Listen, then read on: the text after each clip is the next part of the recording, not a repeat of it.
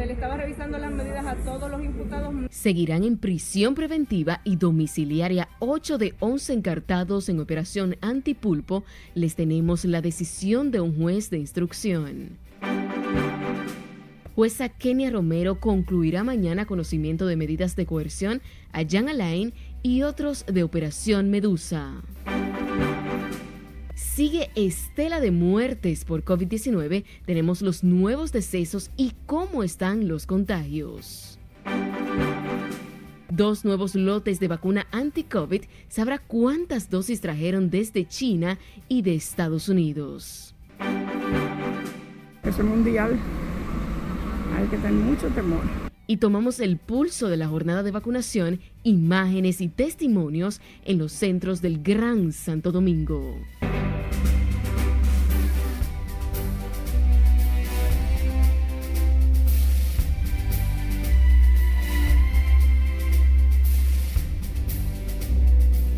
Muy buenas noches, sean bienvenidos a esta emisión estelar de Noticias RNN. Soy de León, para mí es un honor informarles en esta noche. Tenemos muchas noticias, vamos a iniciar de manera inmediata. Lo hacemos con la justicia porque deberá seguir en prisión preventiva y domiciliaria Ocho de los once integrantes del supuesto entramado mafioso develado con la operación Antipulpo lo decidió el juez del tercer juzgado de la instrucción del Distrito Nacional encargado de la revisión obligatoria de las medidas de coerción. Nuestro compañero Jesús Camilo amplía en directo desde el Palacio de Justicia de Ciudad Nueva. Conectamos contigo, Camilo. Buenas noches. Saludo, muchas gracias. El Ministerio Público argumentó que no existen presupuestos suficientes para variar la medida de coerción. Se le estaba revisando las medidas a todos los imputados, menos al ciudadano eh, Alexis. El juez suplente del tribunal, Pedro Inver Tejeda, ratificó la prisión preventiva a los imputados, incluido Aquiles Christopher, con un delicado estado de salud. Acogió la solicitud del Ministerio Público para que sean mantenidos en la cárcel de Najayo los acusados de estafar el Estado dominicano con casi 5 mil millones de pesos. Con esta ocasión van seis veces que distintos jueces examinan el valor de la medida y la contundencia de las evidencias presentadas por el Ministerio Público y todos los jueces han estado de acuerdo en que la medida idónea es la prisión preventiva que pesa sobre los justiciarios. Los imputados son Francisco Pagán, Huacal Bernabel, Julián Suazo Sánchez, Fernando Rosa, José Dolores Santana, Magalis Medina Sánchez, hermana del expresidente Danilo Medina, y Freddy Hidalgo, los dos últimos con prisión domiciliaria. Las defensas técnicas intentaron validar los arraigos de los acusados, pero no consiguieron convencer al juez. Para poder ser trasladado de emergencia en caso de que se presente un evento de esa naturaleza. ¿Prisión domiciliaria entonces están solicitando? Eso es en principio lo que solicitaríamos al tribunal, dada la condición especial de salud de nuestro representante. A Juan Alexis Medina, señalado por la PEPCA como el armador de la red societaria, y Rafael Germosén, le serán revisadas las medidas cautelares el martes de la semana entrante. A favor de Carmen Magalis Medina y Freddy Hidalgo, el tribunal dispuso ampliar el rango del grillete, que ahora podrán moverse 500 metros más fuera de sus residencias. Paso contigo al set de noticias. Te agradecemos, Camilo, por este reporte en directo. En tanto, el ex procurador general de la República, Jean Alain Rodríguez, y los demás encartados en la llamada Operación Medusa deberán dormir otro fin de semana en la cárcel provisional del Palacio de Justicia de Ciudad Nueva. Aunque la jueza Kenneth Romero concluirá mañana el conocimiento de medidas de coerción contra este grupo, adelantó que dará su decisión en una vista posterior.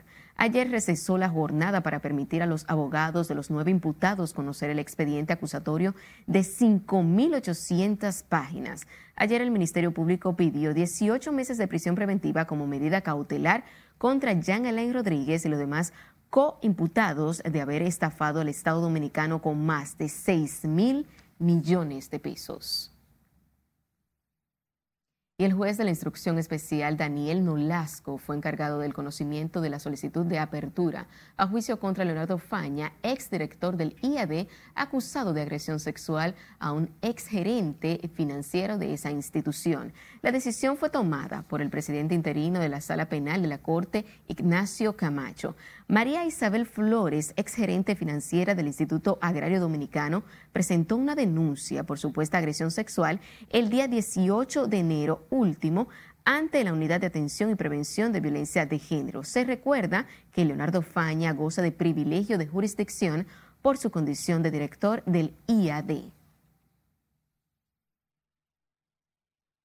Y ahora hablemos de salud porque el gobierno dominicano recibió hoy dos nuevos lotes de vacunas Sinovac y Pfizer con un total de casi 3.150.000 dosis para reforzar el Plan Nacional de Vacunación.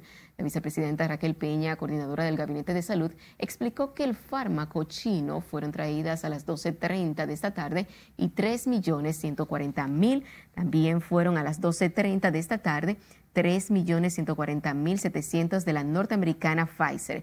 Con esos lotes aumenta 13.800.000 unidades de vacunas Sinovac y 1.003.600 de la norteamericana Pfizer BioNTech recibidas por el gobierno. La vicepresidenta reafirmó el compromiso del gobierno de Luis Abinader con el combate del virus que ha matado a casi 4.000 dominicanos desde el inicio de la pandemia. Declaró en sesión permanente el Gabinete de Salud para que sea efectiva la aplicación de la desescalada del toque de queda. Y sepa que nueve personas fallecieron y 558 se contagiaron con COVID-19 en las últimas 24 horas, informaron las autoridades sanitarias. Según el boletín emitido por el Ministerio de Salud Pública, hoy son 3.879 los decesos acumulados desde el inicio de la pandemia en marzo del año 2020. Los casos confirmados ascienden a 332.384, incluidos 55.727 activos actualmente. Permanecen hospitalizados 884 pacientes, 325 de ellos en las unidades de cuidados intensivos. La tasa de ocupación hospitalaria se mantiene en 33% y las UCI en 50% de su capacidad. Y aunque las UCI de los hospitales del COVID del Gran Santo Domingo siguen llenas de pacientes en estado crítico, aumenta la disponibilidad de camas en las salas regulares, esto debido a una baja en los contagios de los últimos días. Laura Lamar trabajó el tema. Yo veo noticias, ahora es que la cosa se va a apretar. Con el avance de la vacunación ha mermado la prevalencia de contagio. Eso no consuela a parientes de pacientes con hasta más de un mes prostrados en una cama sin seguridad de que sobrevivan al letal virus. Pero me da pique la gente vieja que no, no entiende. Digo vieja porque una persona ya de 20 años en adelante tiene que tener conocimiento. Que no es que se lo han inventado. Te creo que aumenten los contagios ahora con tanta Oh, pero tú lo verás. En los hospitales, decenas de personas esperan una noticia que les devuelva la certidumbre. Yo misma tenía un hijo que no creía en esto y yo le decía, ella misma, yo le decía, mami, te ya una señora mayor, no me se haga sin mascarilla. Pero yo trabajo, imagínate, a veces yo llegaba y la encontraba sentada en la acera sin mascarilla. ¿Y ahora estos días cómo han sido para usted? Oh, mi hija, yo tenía hasta que dejar de trabajar. El gobierno dispuso flexibilizar el horario del toque de queda. Lo apoyan muchos, pero otros temen posibles impactos si son relajadas las medidas preventivas. Sí es verdad que se, se ven bromar todo esto. Imagínense ustedes. Desde que esto, quiten el toque de queda se van a volver locos la juventud. Muy difícil. Yo no estoy de acuerdo, no.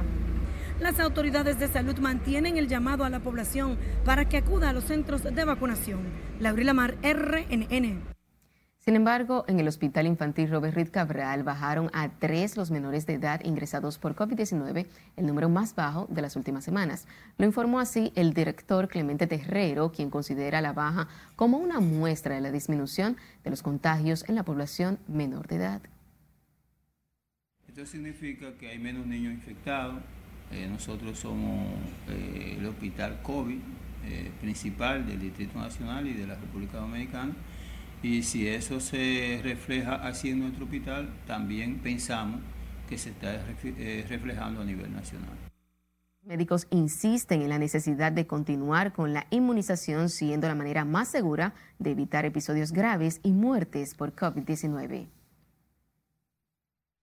Mientras entre los médicos crece el cuestionamiento al gobierno por la tardanza en revelar los resultados que determinarán la presencia o no de la variante Delta, la más contagiosa del COVID-19 en territorio dominicano. Sile Aquino tiene la historia. Esta mutación es peor que las anteriores. No acaban de llegar resultados de las muestras enviadas por las autoridades sanitarias a laboratorios de Brasil para despejar dudas sobre la variante Delta. Una prolongada que genera inquietud en los especialistas en el tratamiento del letal virus. Aquí en República Dominicana no sabemos si está o no está. ¿Por qué? Porque aquí no hay estudio, aquí no se hacen las pruebas necesarias para determinar si esa variante está en el país.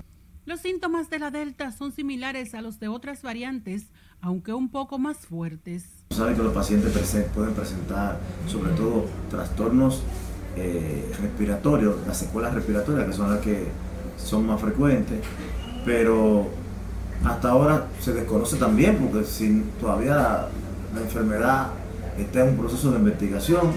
Destacan la facilidad del contagio y elevada letalidad de la variante Delta.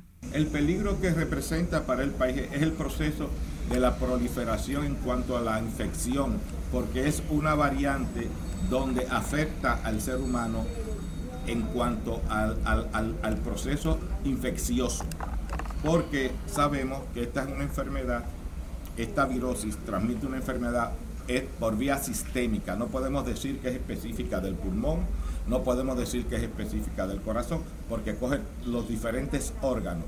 Expertos evalúan la efectividad de la vacuna Pfizer para contrarrestar la variante Delta. Sila Disaquino, RNN. Y sepa que a partir de este jueves próximo, los ciudadanos procedentes de España deberán presentar una prueba negativa al COVID-19 para ingresar a territorio dominicano. Lo informó el ministro de Turismo, David Collado, quien explicó que los resultados de pruebas no deben tener un máximo de 72 horas antes del vuelo. En su cuenta de Twitter, Collado pautó para el jueves venidero la entrada en vigor de esta medida. La Junta de Aviación Civil emitió a finales de junio una resolución en la que se requirió la presentación de prueba negativa PCR o tarjeta de vacunación a pasajeros de 18 países. Y sigue en alta la asistencia a los centros de vacunación, una buena señal para lograr la inmunización de rebaño y desmontar el toque de queda en aquellas provincias con al menos el 70% de la población inoculada. Si le dice aquí no tiene la historia. Mi tercera dosis. Acompañada de su esposo, Mercedes Lora fue en procura de la tercera dosis o refuerzo con el fármaco Pfizer. Teme el contagio del COVID y algunas de las peligrosas variantes Delta y Alfa presentes en países cercanos. Sí, hay que tener temor. Eso es mundial. Hay que tener mucho temor y cuidarse mucho aunque uno tenga la vacuna. Bueno, la ignorancia hay que perdonarla, porque el que es ignorante no tiene, no tiene culpa. ¿Entiendes? Eh, yo me puse ya mis dos dosis. Dicen que una tercera de una vacuna distinta es recomendable y lo dicen los que saben y yo me llevo de los que saben solamente. También la Organización de Ligas Mayores del Béisbol en territorio nacional llevó a sus prospectos a aplicarles la segunda dosis. Son mayoría los envejecientes en los centros de vacunación también la población con menos ingresos en los hospitales especializados en el tratamiento del COVID-19. Mi familia todavía, gracias a Dios, no hemos sufrido de nada, no nos ha tocado y todos están vacunados y esperando que aparezca otra cuarta. Que ahora voy para la tercera y si hay la cuarta y la quinta que me la pongan todas, yo me pongo toda la vacuna que haya que poner. La administración de las vacunas es un proceso ágil hay cientos de centros a nivel nacional. Sila Disaquino, RN. Recuerde seguirnos en las diferentes cuentas de redes sociales con el usuario arroba noticias RNN y a través de nuestro portal digital www.rnn.com.do porque actualizamos todas las informaciones las 24 horas del día. Recuerde escuchar nuestras dos emisiones de noticias a través de Spotify y demás plataformas digitales similares porque RNN Podcasts es una nueva forma de mantenerse informados con nosotros. La buena sintonía entre ambas administraciones. Nos vamos a nuestra primera pausa comercial de la noche, pero al regresar sabrá la valoración de Luis Abinader de las relaciones con Estados Unidos.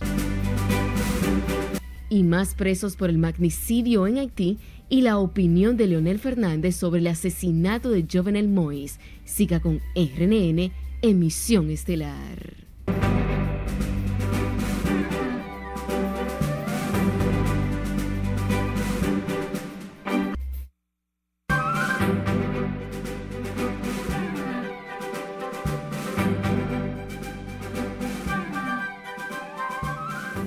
Las autoridades colombianas confirmaron haber recibido peticiones de información de las autoridades haitianas sobre unos 15 de sus ciudadanos acusados de participar en el asesinato del presidente Jovenel Moïse y fuerte controversia entre Washington y Moscú por ataques cibernéticos. Esto y más en el resumen de las internacionales de RNN con Miguel de la Rosa.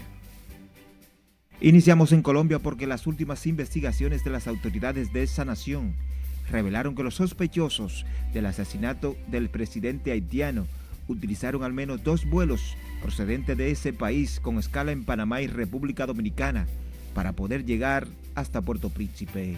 Revelaron que investigan a cuatro empresas presumiblemente vinculadas al reclutamiento de los militares retirados para ejecutar el magnicidio. Estados Unidos enviará a Haití agentes del FBI y el Departamento de Seguridad Nacional para ayudar en las investigaciones del asesinato del presidente Jovenel Moïse, anunció hoy la Casa Blanca. La portavoz James Sacking informó que el gobierno norteamericano también enviará vacunas contra el COVID-19 y 5 millones de dólares para ayudar a la Policía Nacional de Haití a combatir la violencia de las bandas. Continuamos con el tema porque 11 de los sospechosos del asesinato del presidente de Haití, Jovenel Moïse, fueron detenidos en la Embajada de Taiwán en Puerto Príncipe, la capital haitiana, confirmaron este viernes los funcionarios diplomáticos asiáticos. La sede diplomática de Taiwán valoró de manera positiva la rápida reacción de las autoridades haitianas y tildaron de cruel y bárbaro el asesinato de Moïse, un acontecimiento que ha conmocionado el mundo entero. El presidente estadounidense Joe Biden advirtió este viernes a su homólogo ruso Vladimir Putin que preparará una respuesta contra los ciberataques lanzados desde esta nación hacia importantes empresas norteamericanas y no descartó atacar los servidores usados por los piratas. Es la primera conversación entre ambos líderes desde la cumbre celebrada en junio último en Ginebra. Biden exigió a Putin que tome medidas.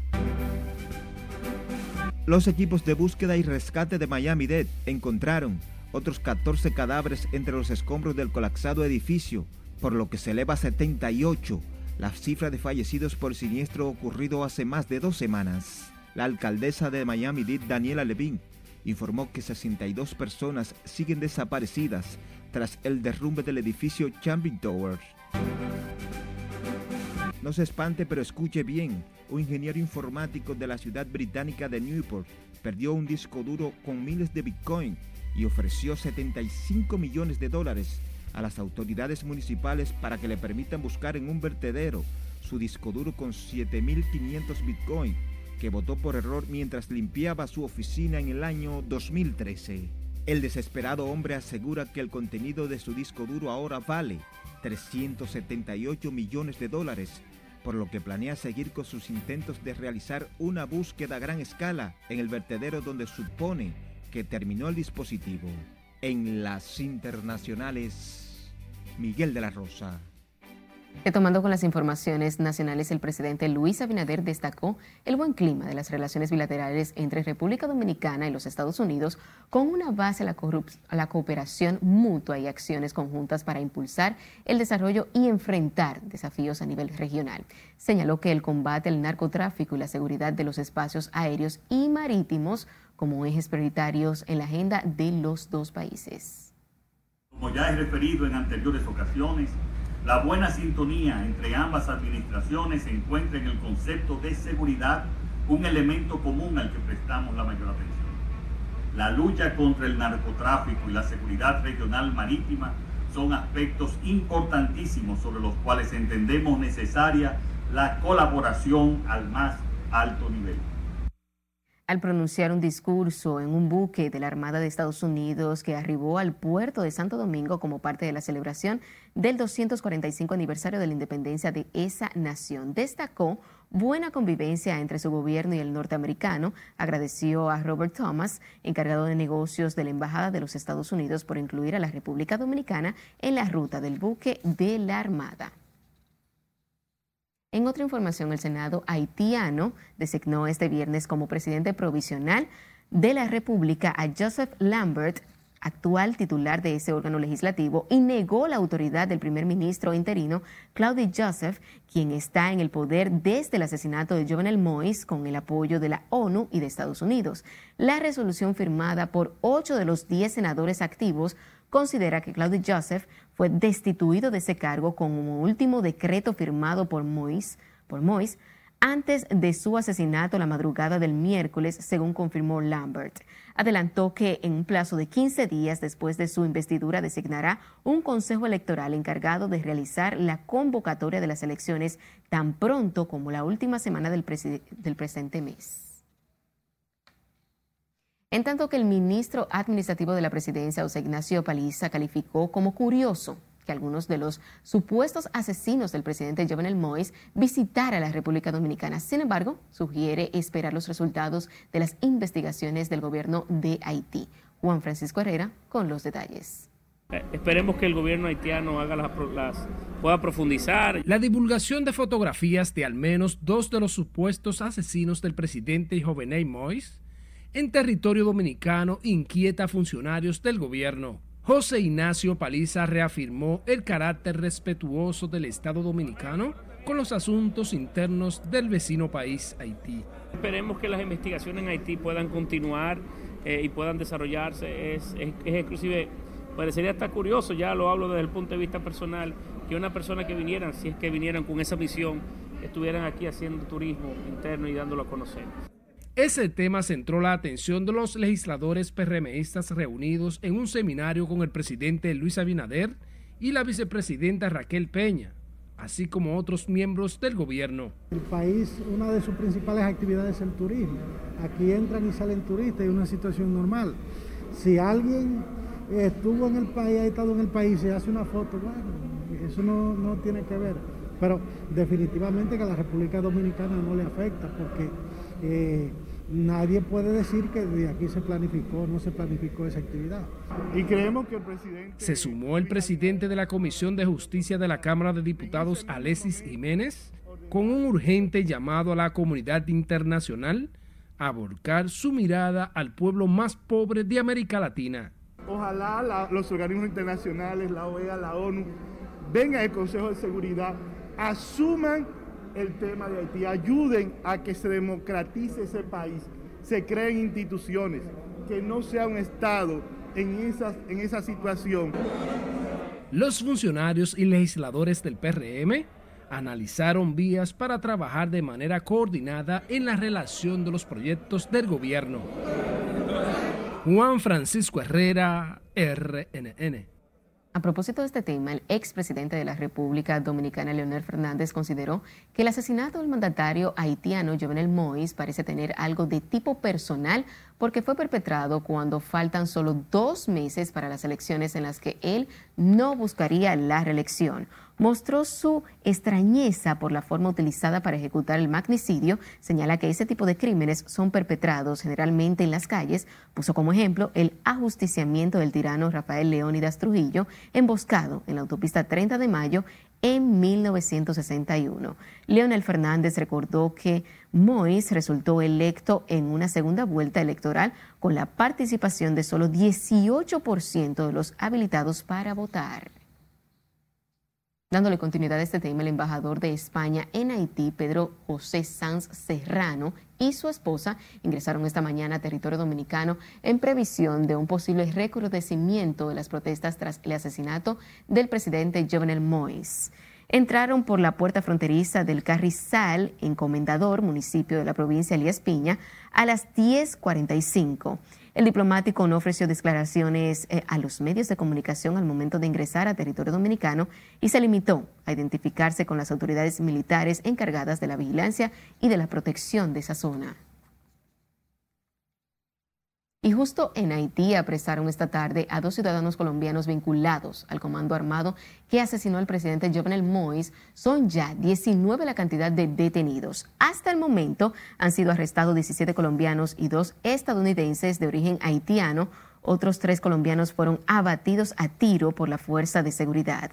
Las autoridades haitianas todavía buscan a seis supuestos mercenarios de un grupo de 28 cuyo destino aún desconocen. El exdirector de Migración, José Ricardo Taveras, dijo que la comunidad internacional deberá asumir las investigaciones del asesinato del presidente haitiano Jovenel Moïse tras asegurar que todo apunta a una componenda interna. José Ricardo. De ser cierta esa versión de que colombianos actuaron, el exdirector de Migración analizó la operación criminal que terminó con la vida del presidente haitiano y dejó herida de gravedad a su esposa Martinique que de no ser eh, dado a conocer la verdad y de no ser escarmentados los sectores que atentaron contra la vida de Moïse, será un precedente funesto para toda la región del Caribe y los Estados Unidos fundamentalmente. Entiende que ante la gravedad del caso las investigaciones no deben ser realizadas por las autoridades haitianas. Y diríamos que los organismos de investigación de los Estados Unidos muy especialmente deben intervenir en el tema de la investigación dada el estado de indefensión y de invalidez en que se encuentra el Estado haitiano. José Ricardo Taveras dijo que el hecho de que los sicarios capturados hayan entrado a Haití a través de la frontera con República Dominicana revalida la urgencia de un muro que ayude al control migratorio. Comprendan la herramienta de seguridad nacional que resulta ser una frontera debidamente administrada y controlada por los estados. Por eso, de ahí la cada vez más la importancia del muro. En esta ocasión, resulta obvio que las autoridades han informado que este personal, al menos el señalado hasta ahora, ingresó por Punta Cana y salió por Elías Piña, ingresando legalmente a Haití. El exdirector de Migración y exdiputado considera que ante el agravamiento de la inestabilidad en Haití, la presencia militar dominicana debe continuar a todo lo largo de los 388 kilómetros fronterizos. Nelson Mateo, RNN. Ahora nos vamos hacia Dajabón, uno de los cuatro puntos fronterizos con Haití, donde persiste un ambiente de calma con fuerte vigilancia militar. En el segundo día después del asesinato del presidente Jovenel Moïse, nuestro corresponsal allá, Domingo Popoter, tiene el reporte. Las autoridades mantienen cerrada la puerta de acceso hacia territorio haitiano. Está bajo custodia de miembros del Cuerpo Especializado en Seguridad Fronteriza Terrestre, CESFRON, y miembros del Ejército. Que han sido reforzados con unidades especiales de los cazadores de Constanza y de los comandos para darle cumplimiento a la misión que se nos encomendó desde la presidencia de la República. Con la tranquilidad volvió la normalidad a las actividades comerciales, pese a que sigue clausurado el mercado binacional. Ayer el comandante general del Ejército Mayor General Julio Ernesto Florian Pérez recorrió los puntos fronterizos de Jimaní, Pedernales, Elías Piña y Dajabón. Instruyó a algo más de 9 mil soldados a mantenerse atentos para controlar cualquier amenaza a la paz y a la soberanía dominicana. En Dajabón, provincia fronteriza, Domingo Popoter, RNN. La Embajada de Haití en el Distrito Nacional continúa sus labores normales con menos presencia policial y como nos cuenta Scarlett Bouchardo, los ciudadanos confían en que las autoridades aplicarán todo el peso de la ley a los asesinos del presidente Jovenel Moïse. Somete su error, que lo castiga. Residen en territorio dominicano, pero su mente está en su natal Haití, inmenso en una de las peores crisis de los últimos años. Eso es un crimen mal hecho ¿Qué sucede, presidente? Ahora ya el país se soltó sin presidente. Si un país no tiene presidente, no tiene responsabilidad. Y eso, eso no lo queremos. ¿Es que está abierta la frontera? No, está cerrado. Pero la frontera está cerrada. El dominicano aquí está reportando. El gobierno aquí está volando ahí para abajo. No tiene que hacerlo así. Si está reportar, si la frontera está cerrada, no es paso. No tiene que eh, reportar para Haití. Les inquieta su país con una economía devastada y el colapso de las instituciones, violencia y la inseguridad. Puede ser que la, situación se resuelve. Otros prefieren evadir el drama de su pueblo, el más pobre de América, aunque no esconden su indignación.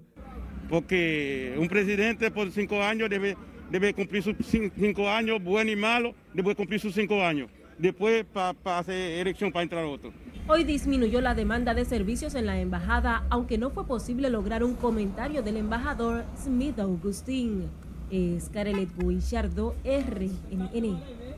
Y una muy buena noticia para residentes en el sector Los Jardines del Norte y es que el Distrito Nacional, el Ministerio de Obras Públicas, anunció hoy la pavimentación y reconstrucción de las calles con inversión superior a 200 millones de pesos. Lo informó su titular, el ingeniero del INE Ascensión, en un acto con dirigentes comunitarios. El diseño de, este, de estos trabajos que aquí se harán, donde este será un parque que será remozado con un gazebo en su centro que servirá para hacer lo que a Julio tanto le gustaba, reunir sus vecinos, reunir su gente, reunir la comunidad y será hermoseado con toda una jardinería y un ambientalismo que hará de este parque un lugar hermoso, un lugar donde los vecinos podrán venir aquí a descansar y venir sobre todo a contemplar la hermosura de este sector y a cuidarlo. El ministro dio el primer palazo indicativo del inicio de los trabajos, incluirá reconstrucción de aceras y contenes, también el rescate y puesta en valor del Parque Julio Núñez para el sano esparcimiento de las familias de los jardines del norte.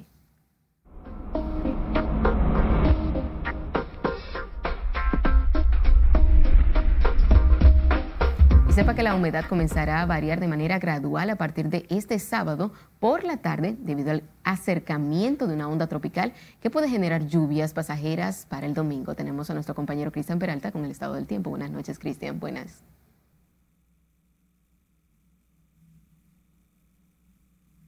Muchas gracias. Las condiciones del tiempo para este fin de semana presentando pocas lluvias, mayormente el sábado debido a que bueno, pues se mantiene la presencia de polvo africano sobre nuestra zona, pero también debemos saber eh, que se fortalece ese sistema de alta presión en aguas del Atlántico y como hemos visto en el día de hoy, entonces nubosidad muy pasajera se desarrolló en gran parte de la República Dominicana, quizás algunas lluvias hacia la cordillera central, pero en sentido general para este sábado se esperan entonces pocas precipitaciones en gran parte de la región del Caribe. Veamos entonces ese modelo de lluvias porque se mantienen esas condiciones de eh, lluvias muy escasas. No es que no van a ocurrir las que sucedan o las que eh, ocurran, pues se van a desarrollar de manera rápida y muy esporádica también. Destacar el hecho de que esas precipitaciones se estarán moviendo mayormente hacia la cordillera central, quizás en algunos puntos muy específicos del sur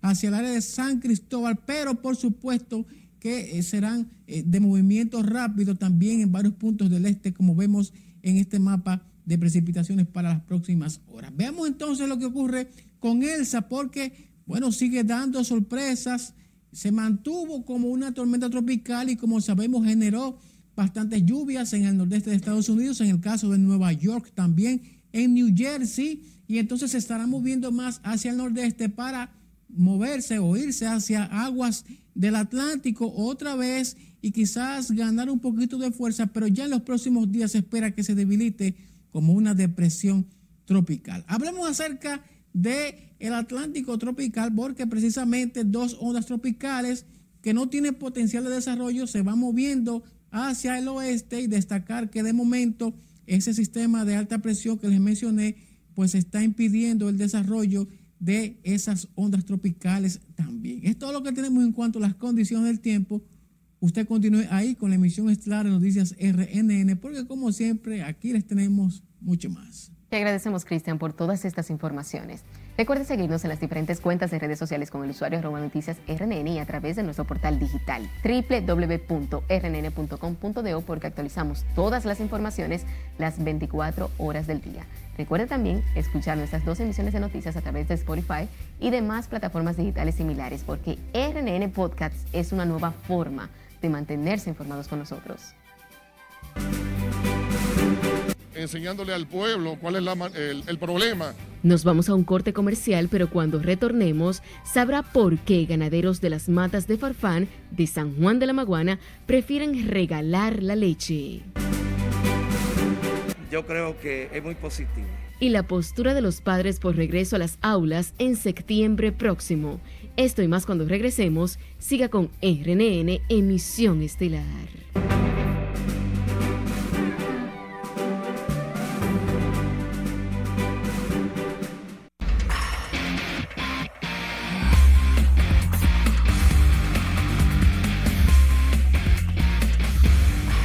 Gracias por mantener la sintonía. Ahora vamos a hablar de deportes con nuestro compañero Manuel Díaz. Conectamos contigo, Manny. Cuéntanos.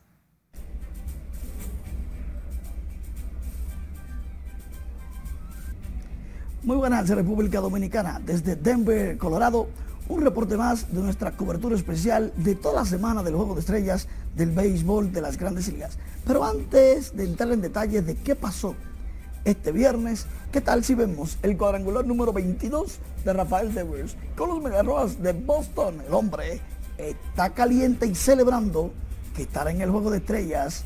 Qué bueno. Mientras tanto, para los Metos de Nueva York, Jonathan Villar consiguió su la cerca número 7 y siempre produciendo Jonathan Villar cada vez que recibe la oportunidad con los Metros. Hay que decir que Don Juan Marichal estuvo iniciando el Playboy Park la fiesta que las grandes ligas le hacen en todos los juegos de estrellas a los fanáticos durante toda una semana. Es algo increíble cómo miles y miles de fanáticos disfrutan de los diferentes ambientes hechos para ellos, para que nunca quieran devolverse a casa. Recuerden que por nuestras redes sociales pueden seguir paso a paso de todo lo que pasa en este Juego de Estrellas y sus eventos premium.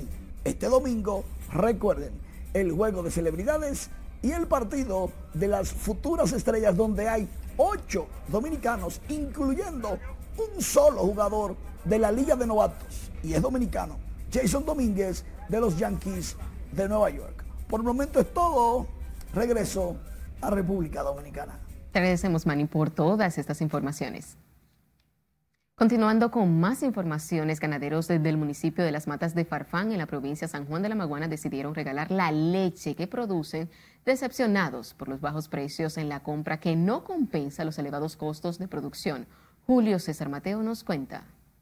Ganaderos afirman que la producción de leche se ha convertido en una actividad muy poco rentable.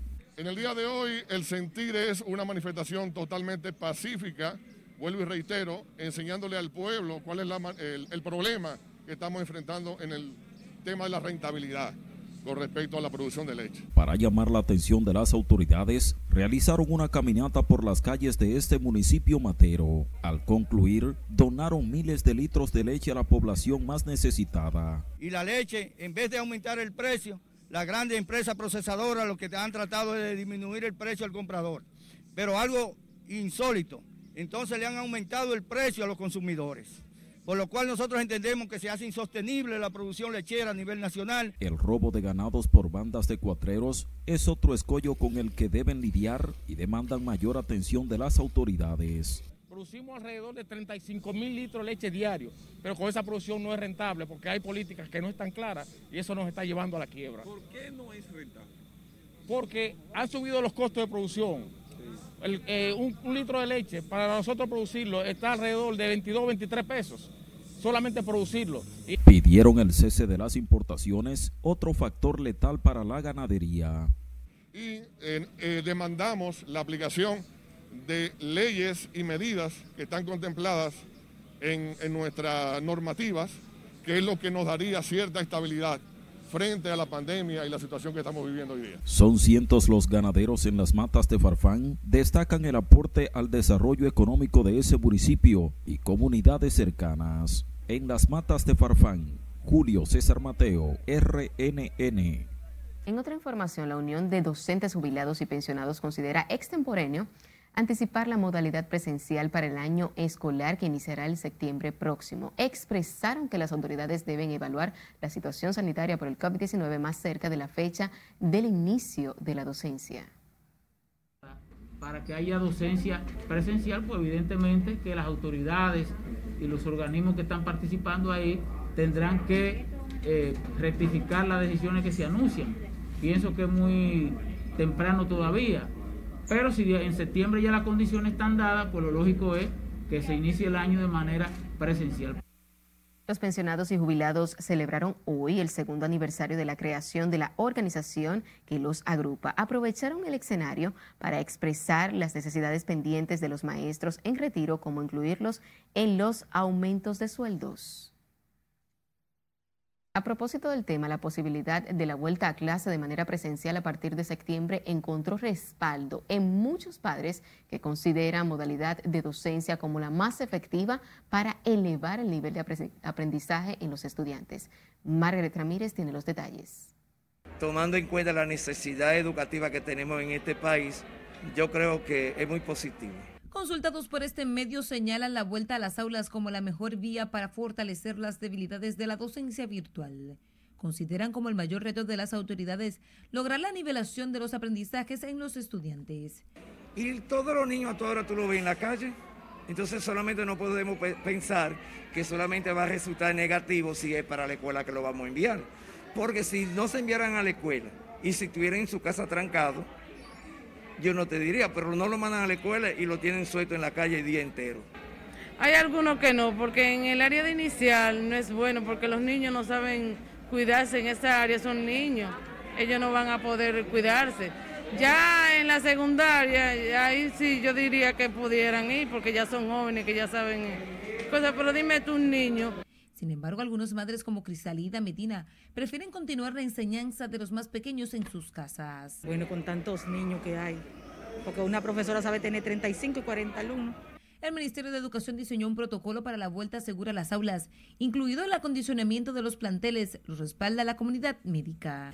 Eso lleva esperanza, motiva a las personas y sobre todo a los niños que también quieren estar en las escuelas eh, esto lo podemos lograr eh, básicamente si, seguimos eh, acudiendo a vacunarnos. El año escolar 2021-2022 comenzará a principios de septiembre con la incorporación de al menos 300 nuevos centros a la jornada escolar extendida. Margarita Ramírez, RNN.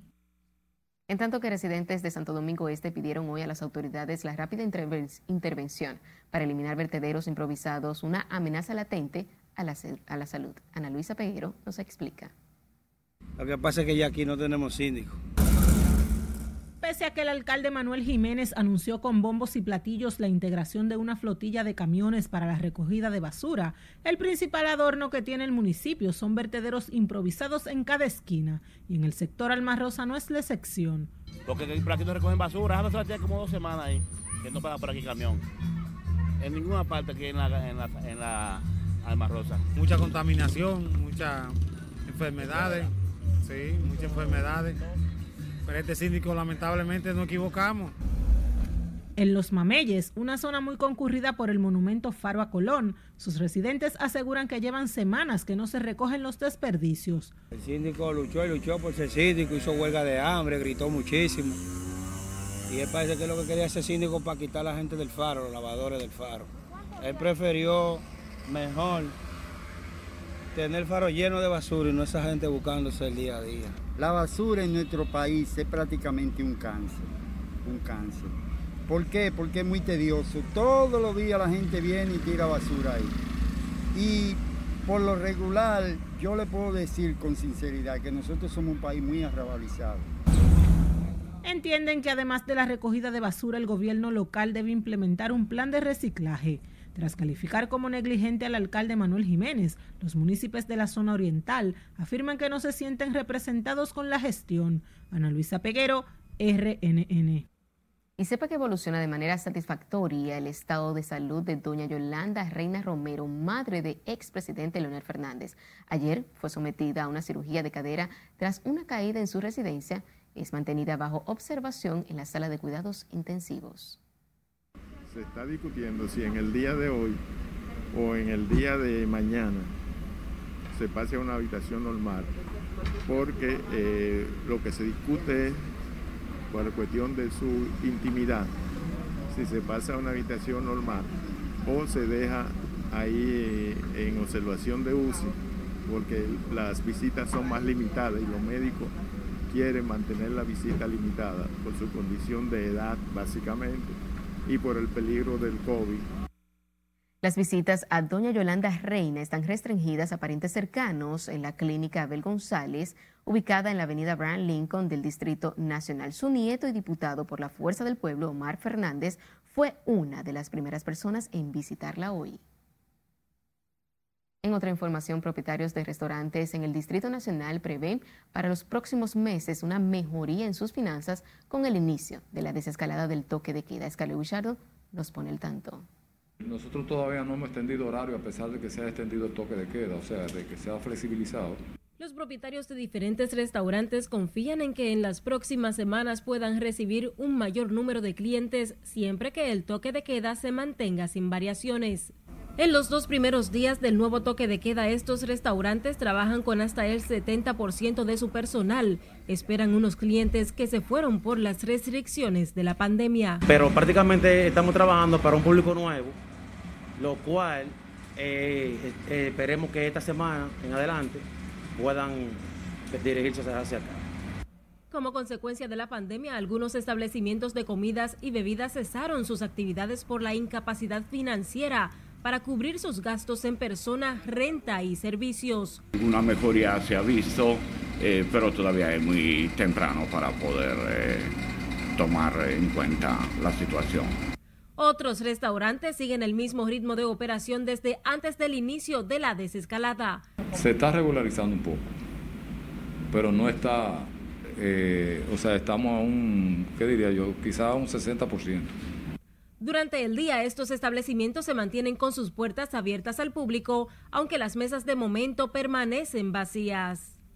Pueden operar hasta las 10 de la noche de lunes a viernes. Los fines de semana el toque de queda inicia a las 7 de la noche y en ambos casos habrá dos horas de libre circulación. Es Carelet Guillardo, RNN.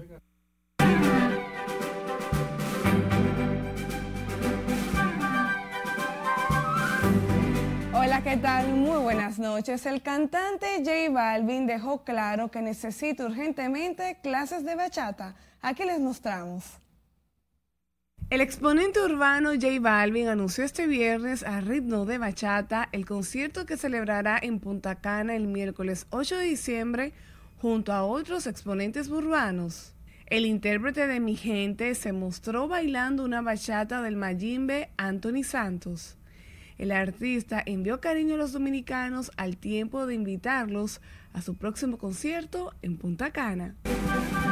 Falleció ayer jueves el actor y comediante mexicano Alfonso Sayas a los 80 años, producto de un paro respiratorio.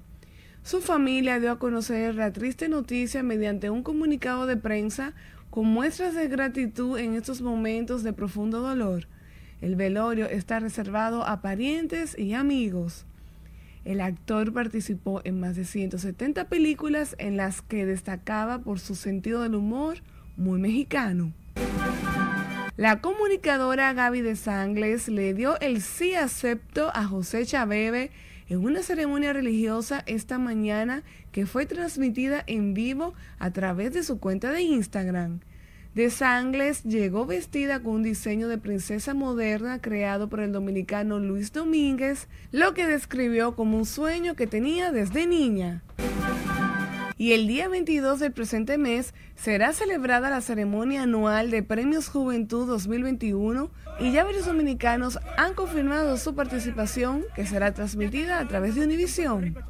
Destaca Nati Natasha, Chimbala, El Alfa y Nino Freestyle entre los que estarán presentes en la gran gala de la música. La cantante Nati Natasha está nominada y esa noche promete un estreno mundial. Chimbala se unirá a Zion y Lennox.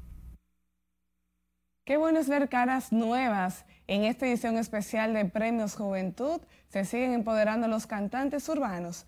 Hasta aquí diversión feliz fin de semana. Así es, la fuerza dominicana. Ya no solo uno, hay varios ya. Sí, sí. Muchísimas gracias por todas estas informaciones contigo. Finalizamos esta emisión estelar de Noticias RNN. Feliz resto de la noche, feliz fin de semana.